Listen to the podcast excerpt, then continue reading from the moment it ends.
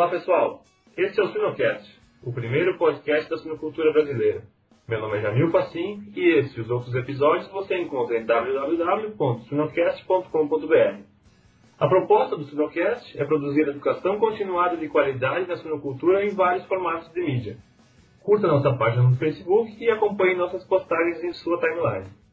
O Sinocast é patrocinado pela Grosseria Stick, genética de suínos, e também conta com apoio da sinocultura industrial. O assunto de hoje será alimentação de precisão na fase de crescimento e terminação de suínos. A nossa convidada é a zootecnista Inês Andretta. Inês é graduada pela UFSM, possui mestrado e doutorado pela mesma instituição. Atuou como assistente de pesquisa no Dairy and Swine Research and Development Center, AgriFood do Canadá. Atualmente é professora adjunta do Departamento de Zootecnia da Universidade Federal do Rio Grande do Sul.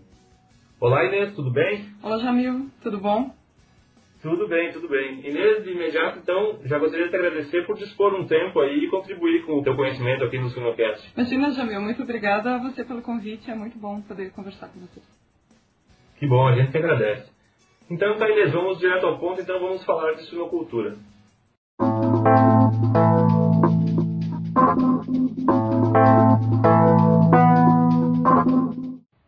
Inês, para iniciarmos então o nosso bate-papo agora sobre alimentação de precisão, eu queria que nos desse uma introdução de o que é alimentação de precisão e por que, seria importante adotar programas desse sistema na suinocultura. Bom, eu considero esse tema muito interessante e também bastante relevante para a suinocultura, principalmente no momento atual que ela vive. Acho que tanto isso é verdade que esse termo de alimentação de precisão ele está cada vez mais frequente no nosso dia a dia, a gente ouve mais falar dele. Tem vários grupos de pesquisa que vêm trabalhando nessa área e também tem várias empresas que têm oferecido pacotes tecnológicos para a implementação de programas de alimentação de precisão para suínos. Isso é, é, muito relevante. Na minha opinião, isso também é, é bastante positivo, porque essas técnicas elas vão trazer para a suinocultura várias vantagens né, econômicas, ambientais, enfim. Uh, numa explicação muito, muito simples sobre o que seria alimentação de precisão, acho que a gente pode dizer que são técnicas que têm como principal objetivo promover um ajuste, né, o máximo possível de ajuste, na verdade, entre o quanto de nutrientes que a gente está ofertando na ração para os animais e as reais exigências nutricionais desses indivíduos. Os motivos para esse ajuste eles são muito lógicos, mas a gente sabe que não é tão fácil de implementar esse tipo de programa. Nós sabemos, por exemplo, que quando nós limitamos a oferta de nutrientes, né, fornecendo, por exemplo, abaixo da quantidade que o animal realmente precisa de nutrientes, nós provavelmente vamos piorar o desempenho desses indivíduos. Porém, a gente sabe que, por um outro lado, né, fornecer mais nutrientes do que eles realmente precisam, né, acima da exigência desses animais, uh, não é uma forma eficaz de melhorar o desempenho deles, porque o desempenho vai ser limitado pelo próprio potencial genético desses animais. Enfim, em outras palavras, a gente alimentar os animais a menos ou a mais, né, numa quantidade inadequada, sempre vai trazer prejuízos econômicos para o produtor e para a agroindústria. Por isso que é importante trabalhar com cenários de máximo ajuste possível entre fornecimento, né, oferta e exigência dos, dos indivíduos. Sim, bem interessante mesmo esse ponto de vista, Inês. E do ponto de vista de sustentabilidade econômica para o sistema de produção e também ambiental para a sinocultura como um todo, quais seriam os pontos relacionados à alimentação de precisão e as alternativas já disponíveis para melhorar esses aspectos no programa de alimentação de precisão para suínos? Bom, como nós falamos, né, é importante promover esse ajuste e, enfim, não é novidade para ninguém. Os nutricionistas eles sabem disso, né? O grande problema é que é muito difícil de conhecer as exigências nutricionais dos animais. Isso não é uma tarefa fácil. A gente está muito acostumado a ver as exigências como uma coisa estática, que está dentro de tabelas cheias de números, e, enfim. Essas tabelas elas são muito importantes, mas a gente precisa considerar que elas são é, feitas para atender um cenário muito amplo, né? quase que genérico. assim. A gente precisa considerar que há fatores que influenciam essas exigências dos animais e que esses fatores são muitos, né? E principalmente quando a gente trabalha com, com populações mais diversas, enfim, uh, maior número de animais, uh, cenários produtivos diferentes.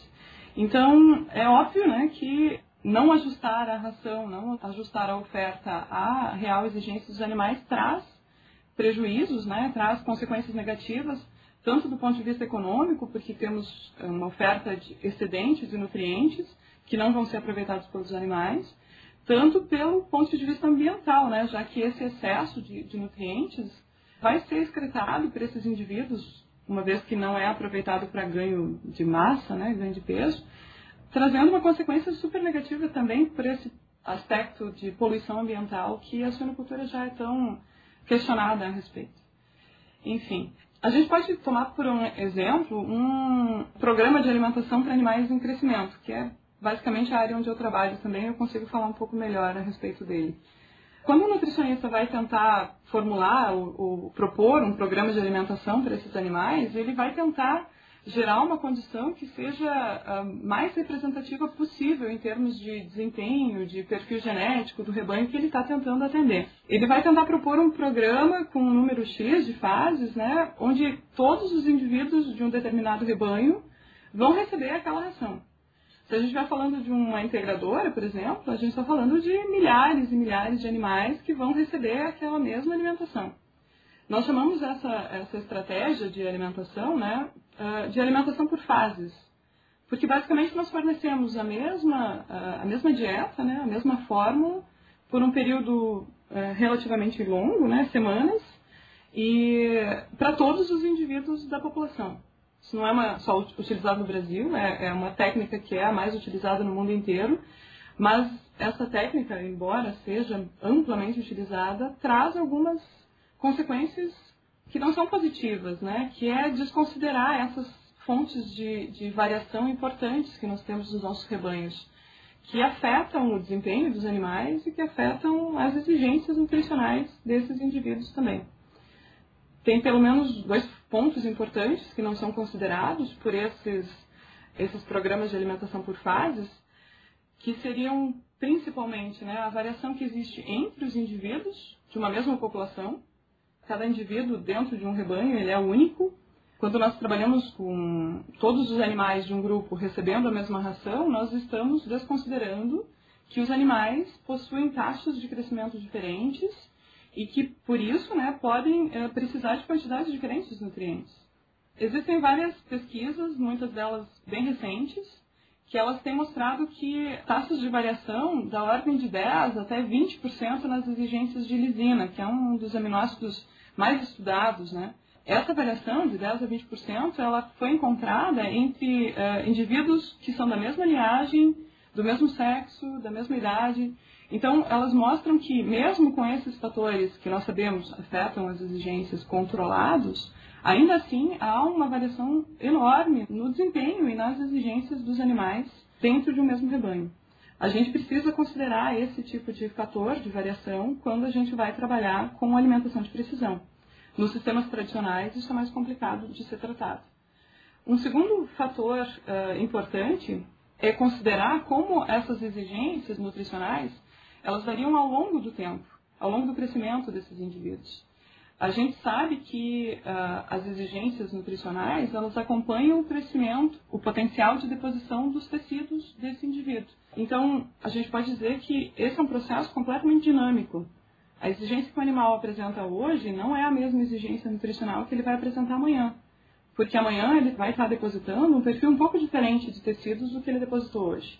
Quando a gente também trabalha, né, voltando na, na questão da alimentação por fases, com os indivíduos recebendo a mesma dieta durante um período de semanas, por exemplo, a gente fatalmente vai estar trabalhando com um perfil de fornecimento de nutrientes estático quando nós temos uma variação nas exigências nutricionais completamente dinâmica.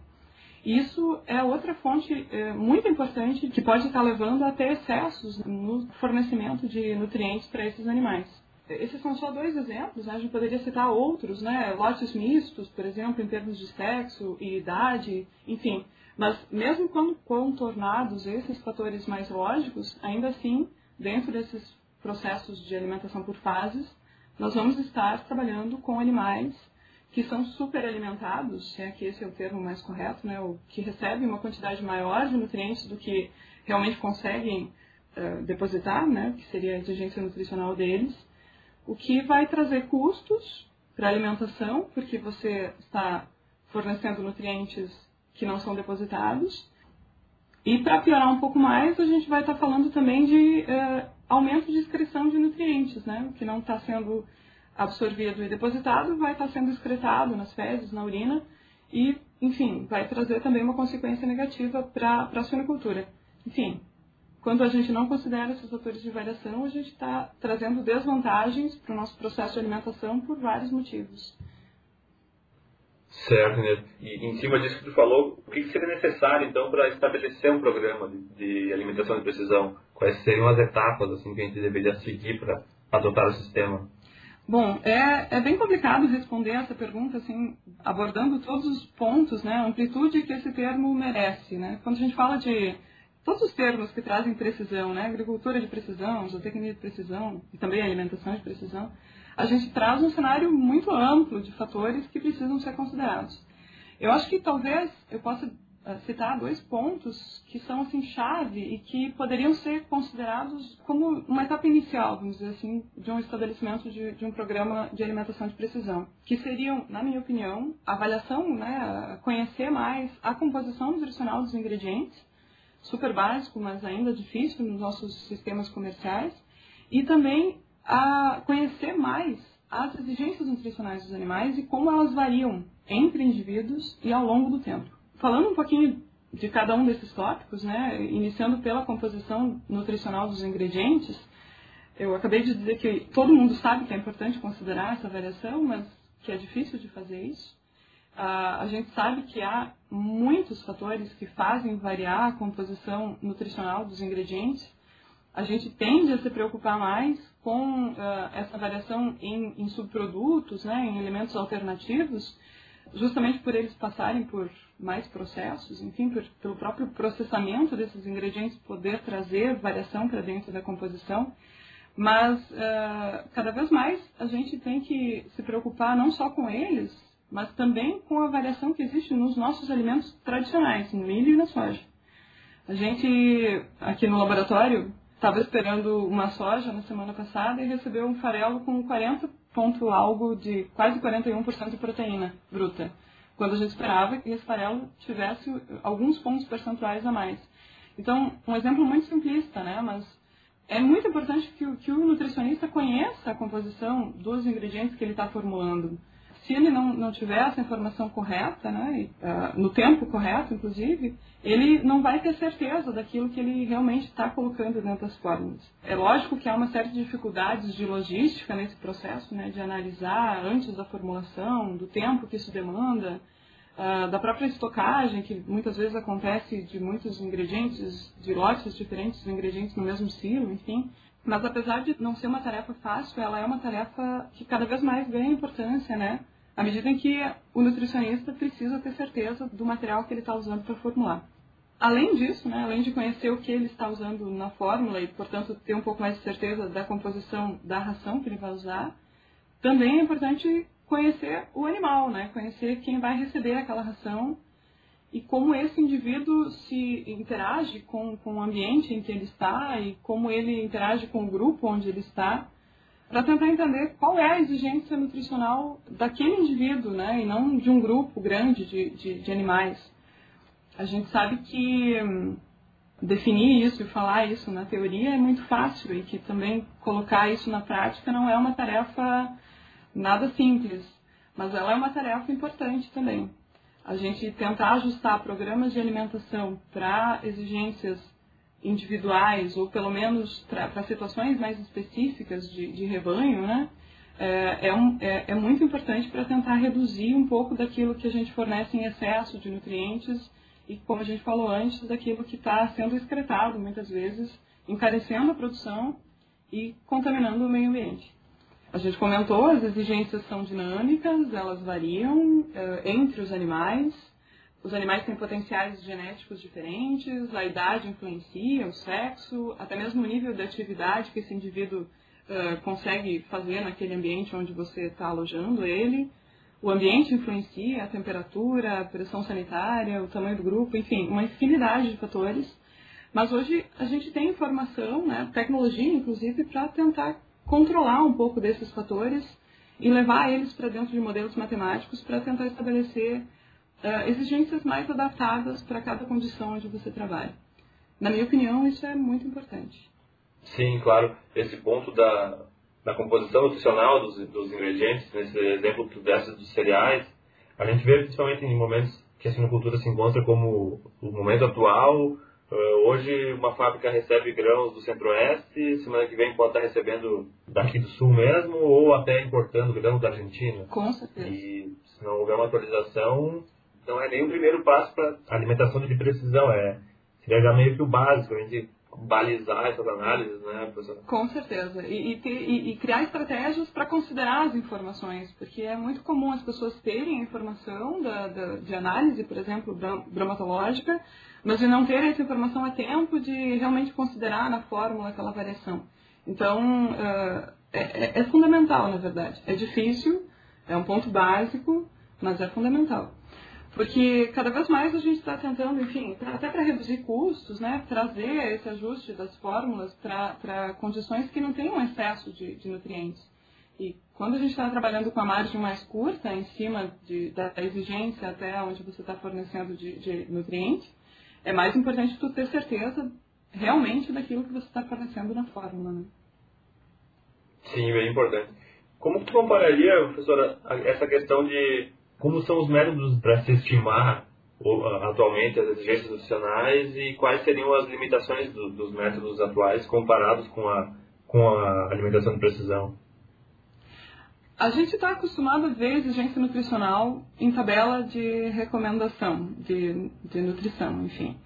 Várias tabelas, vários números, geralmente estabelecidas por fases de crescimento, né, ou, ou até por fase uh, produtiva, né, animais de gestação, animais em lactação essas exigências, elas geralmente são concebidas a partir de dois métodos principais, que seriam o método empírico e o método fatorial. Uh, eu não quero ser teórica, né, até porque geralmente isso não é um, um assunto que atrai muitas pessoas, mas e, e, esses dois métodos, é importante dizer que eh, têm suas vantagens, ambos, têm pontos positivos, mas ambos possuem críticas importantes também. Uh, o método empírico é quando a gente estima a exigência nutricional dos animais a partir de um parâmetro de desempenho. Geralmente a gente utiliza para isso dos experimentos que são chamados dose e resposta. Então, uma série de doses de concentração de um determinado nutriente, aquele que você quer estudar, e você analisa a resposta que te interessa nesse grupo de animais, tentando estabelecer qual é o nível do nutriente que maximiza aquela resposta, ou minimiza, no caso de né, alguma resposta, por exemplo, conversão alimentar que você quer que seja baixa. Enfim, esse é um tipo de experimento que é baseado numa pequena população e que você espera que essa pequena população, né, aqueles animais do seu experimento, representem a realidade de onde você quer extrapolar esses resultados e aplicar esses resultados. E é muito difícil você ter uma condição de ambiência em um experimento e também de genética e tudo mais que realmente seja representativa para você tirar um valor de dentro de um experimento e, e, colocar ele no campo e ter um resultado parecido ou, ou, igual. Enfim, até o próprio método de análise estatística que você pode aplicar nos seus dados, né, a curva que você uh, ajusta os dados, ele, ela também pode influenciar na exigência que você obtém a partir desse método. Como eu disse, é um, é um experimento que tem pontos muito positivos, né, fácil de fazer, mas com algumas limitações quando você, enfim, leva esse dado para a vida real. O segundo método, além do empírico, seria o método fatorial. Ele é um pouquinho diferente do empírico, ele, ele não considera um grupo de animais, ele considera um indivíduo médio, e você, a partir dos dados que você uh, estima para esse indivíduo médio, você uh, obtém a exigência que você extrapola para uma população. Então, a, a exigência nesse método é concebida como a soma do que o animal precisa para se manter, a exigência de mantença, e do que ele precisa para produzir, né? para ganho de peso, por exemplo. Ou para produção de leite, enfim, dependendo daquilo que é o teu objetivo de produção. É, é importante ressaltar de novo que, é, da mesma forma que no método empírico, você está usando um indivíduo médio e está esperando que aquele resultado seja válido né, para uma população maior. Esse talvez seja o maior limitador de ambos os métodos em como você consegue identificar um indivíduo que seja representativo para uma condição maior, ou, no caso do empírico, uma condição de, de grupo e de ambiente, enfim, que também seja representativa para você aplicar em outras populações e obter o mesmo resultado de desempenho. É importante que é, ressaltar que ambos esses métodos eles possuem vários pontos positivos e que eles geram resultados que são é, extremamente práticos à medida em que são usados para a maior parte dos nossos é, programas de alimentação atuais. Mas quando a gente usa esses dados, também é, é, é, útil considerar essas limitações, né? né? Nem sempre esse dado ele está tão ajustado à tua condição de, de produção quanto você esperaria que ele estivesse. Certo, certo. E, Inês, assim, dá para se dizer que, de repente, se a gente melhora o resultado através de um experimento, por exemplo, dose-resposta, eu começo a utilizar o resultado de um experimento dose-resposta e eu começo a melhorar tanto o resultado de desempenho do técnico como rentabilidade, talvez o problema estivesse fosse um problema maior, estivesse formulando corretamente ou estivesse usando uma base de dados incorreta e de repente a, a alimentação de precisão seria um passo à frente, assim? É, é, é bem complexo porque, na verdade, mesmo quando você usa o método dose-resposta, uh, você obtém um ponto na sua curva que mostra qual é o nível de nutriente ou de consumo de nutriente que maximiza o ganho de peso, por exemplo. Não quer dizer que esse máximo ganho de peso seja o teu máximo de retorno econômico. Uh, na verdade, geralmente não é. Então, também é outra limitação desses métodos, né? Definir aonde está o teu máximo de desempenho. Qual é o nível que maximiza a resposta da tua população em termos de ganho, mas que também maximiza o teu retorno financeiro, porque, na verdade, é ele que é um grande determinador dos teus programas de alimentação. A alimentação de precisão, ela vem como um passo a seguir, né? Quando você pretende, além de considerar o teu retorno financeiro, enfim, a tua sustentabilidade dentro do sistema, uh, mas também tentar passar um pouco desse conceito que é de população, né, que é o, o objeto dentro desses dois métodos, tanto do empírico quanto do fatorial, para uma, uma condição onde você considera os indivíduos que você está alimentando com as suas diversidades, né? com indivíduos dentro do rebanho que são mais susceptíveis a uma doença que podem desempenhar um pouco pior, ou indivíduos que têm um perfil de ganho mais proteico, enfim, a, gente precisa considerar esses fatores que vêm do indivíduo e não necessariamente que são uh, corretos de serem analisados dentro de um contexto de população, como geralmente os nossos programas os tratam. Claro, claro. É, é dá para se dizer que um, um experimento dose-resposta sem um modelo financeiro, vamos dizer assim, acoplado, é, é um pouco falho, né? Não teremos uma, uma real resposta de melhoria para o sistema, e sim simplesmente um resultado de performance, onde o, onde o melhor desempenho nem sempre é o, é o melhor ganho né? financeiro. É, o complicado é, é, é, que o retorno econômico é algo que é, é, é, volátil, né? muda muito ao longo do tempo, e, e, e você numa publicação, por exemplo, tentar estabelecer o máximo retorno financeiro até o artigo ser publicado, enfim, pode ser que a situação de preço, de insumos e tal mude e aquele resultado já não seja mais o mesmo. Então é importante que, que, que seja algo teórico, que seja algo de pesquisa, mas que a indústria considere isso com as suas variações ao longo da volatilidade dos preços e tudo mais. E assim, essa questão da alimentação de precisão, ela precisa que seja estimar a exigência nutricional individualmente dos animais de um determinado rebanho ou de uma baia, por exemplo, em tempo real. É possível isso? E talvez esse seja a principal desvantagem, porque necessitaremos de um sistema com uma engenharia mais cara, com uma logística mais cara? É, tem, tem dois pontos importantes, né, que a gente não consegue uh, considerar tão bem, né? A gente falou sobre uh, essa questão de trabalhar em contextos de população, quando a gente deveria trabalhar, ou, enfim, precisaria trabalhar com contextos mais individuais, considerando essa variabilidade entre os indivíduos e como que cada um responde àquela dose que você fornece, porque essa resposta é diferente entre os indivíduos.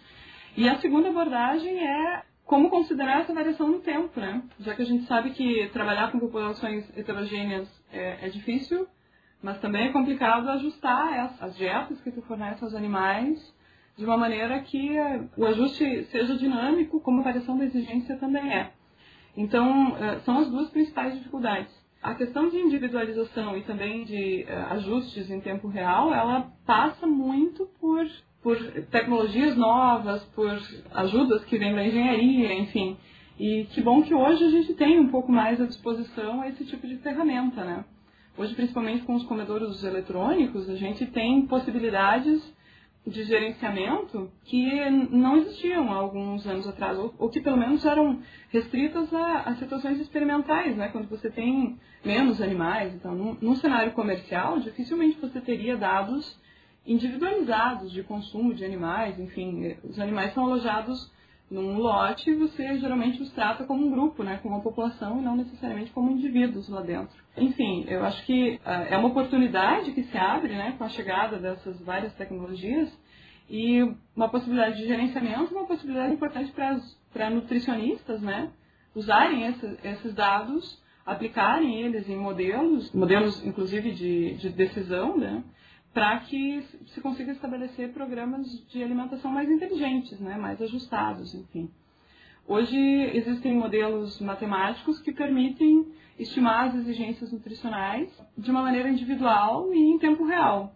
Um desses modelos né, é, foi desenvolvido pelo Luciano Rauschuld, lá da Unesp de Jabuticabal, em conjunto com o Cândido Pomar, lá do Canadá. Eu tive a oportunidade de trabalhar um pouquinho com o modelo e ele é um exemplo de como a gente tem hoje não só ferramenta tecnológica, mas também conhecimento para usar essas informações que a gente tem e ajustar melhor os programas de alimentação que a gente fornece para os nossos indivíduos.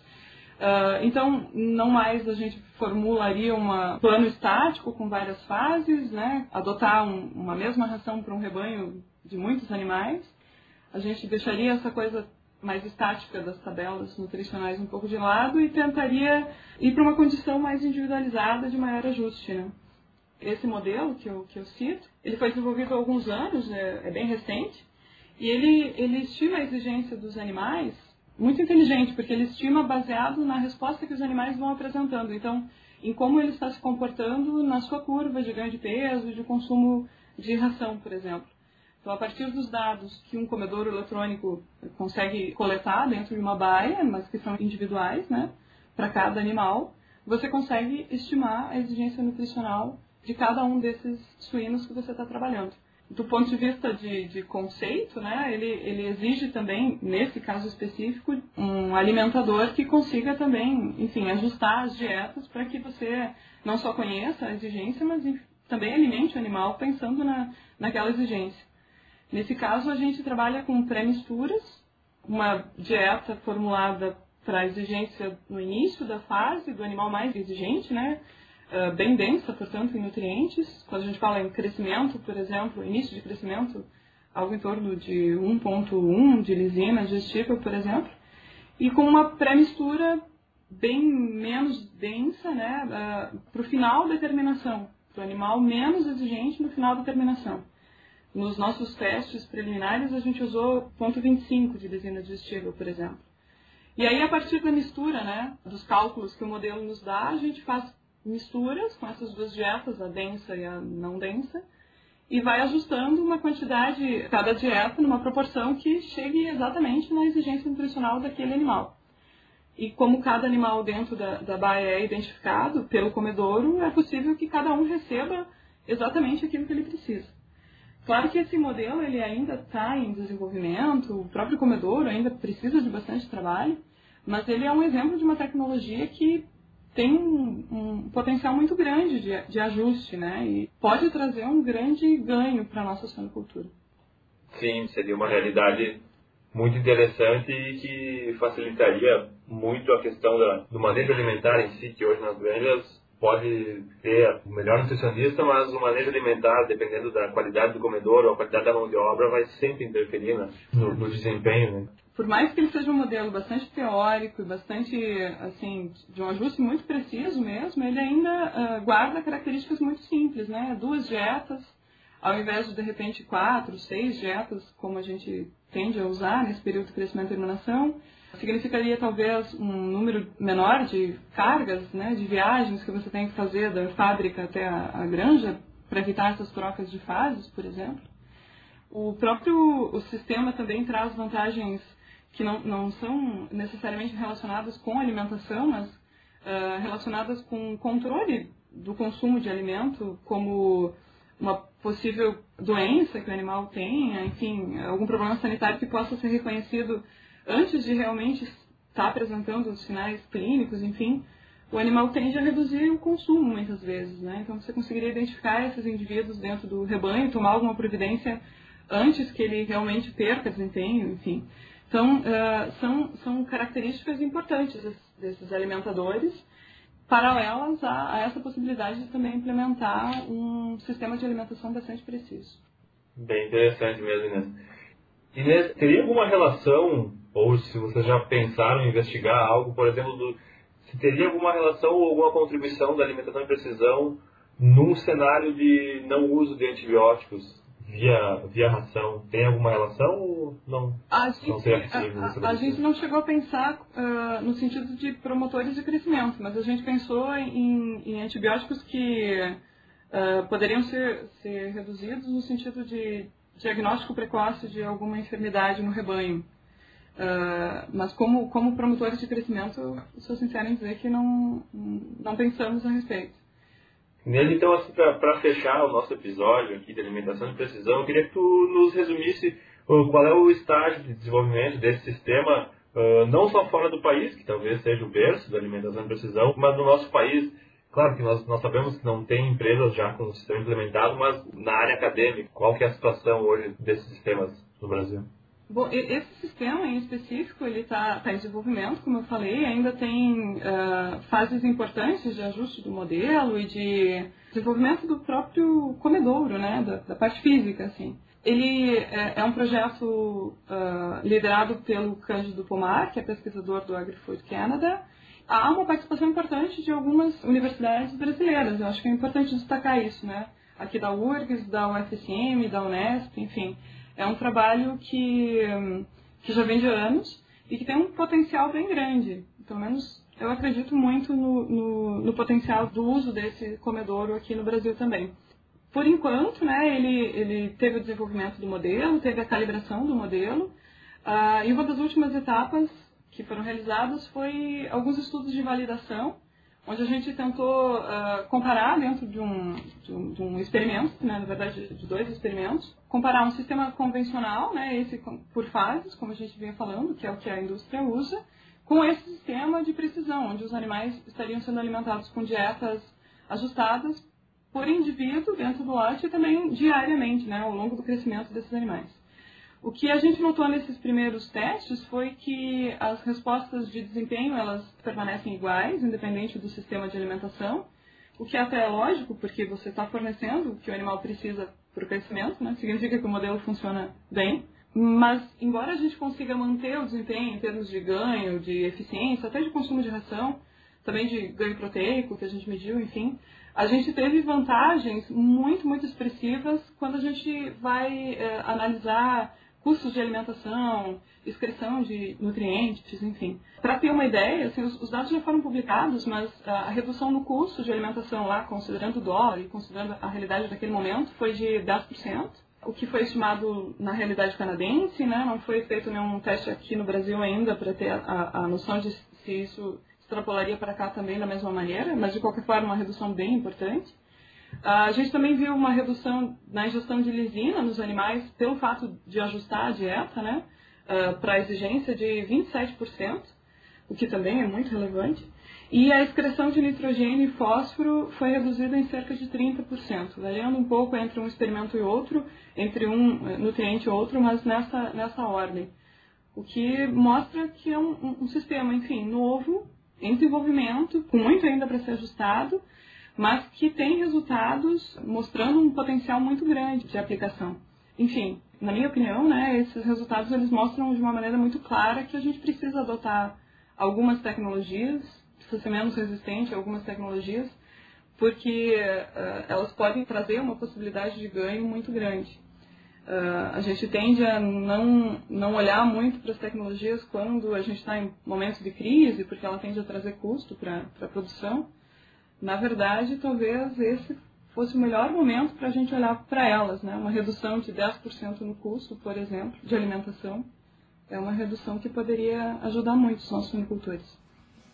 Sim, com certeza. Ainda mais no cenário atual e recente que a suinocultura vem passando. Exatamente. Te agradeço mais uma vez por, por participar aqui e dispor o tempo do teu dia para o Sinocast. Com certeza nossos ouvintes vão gostar muito desse assunto que é tão relevante, tão atual hoje na produção de suínos.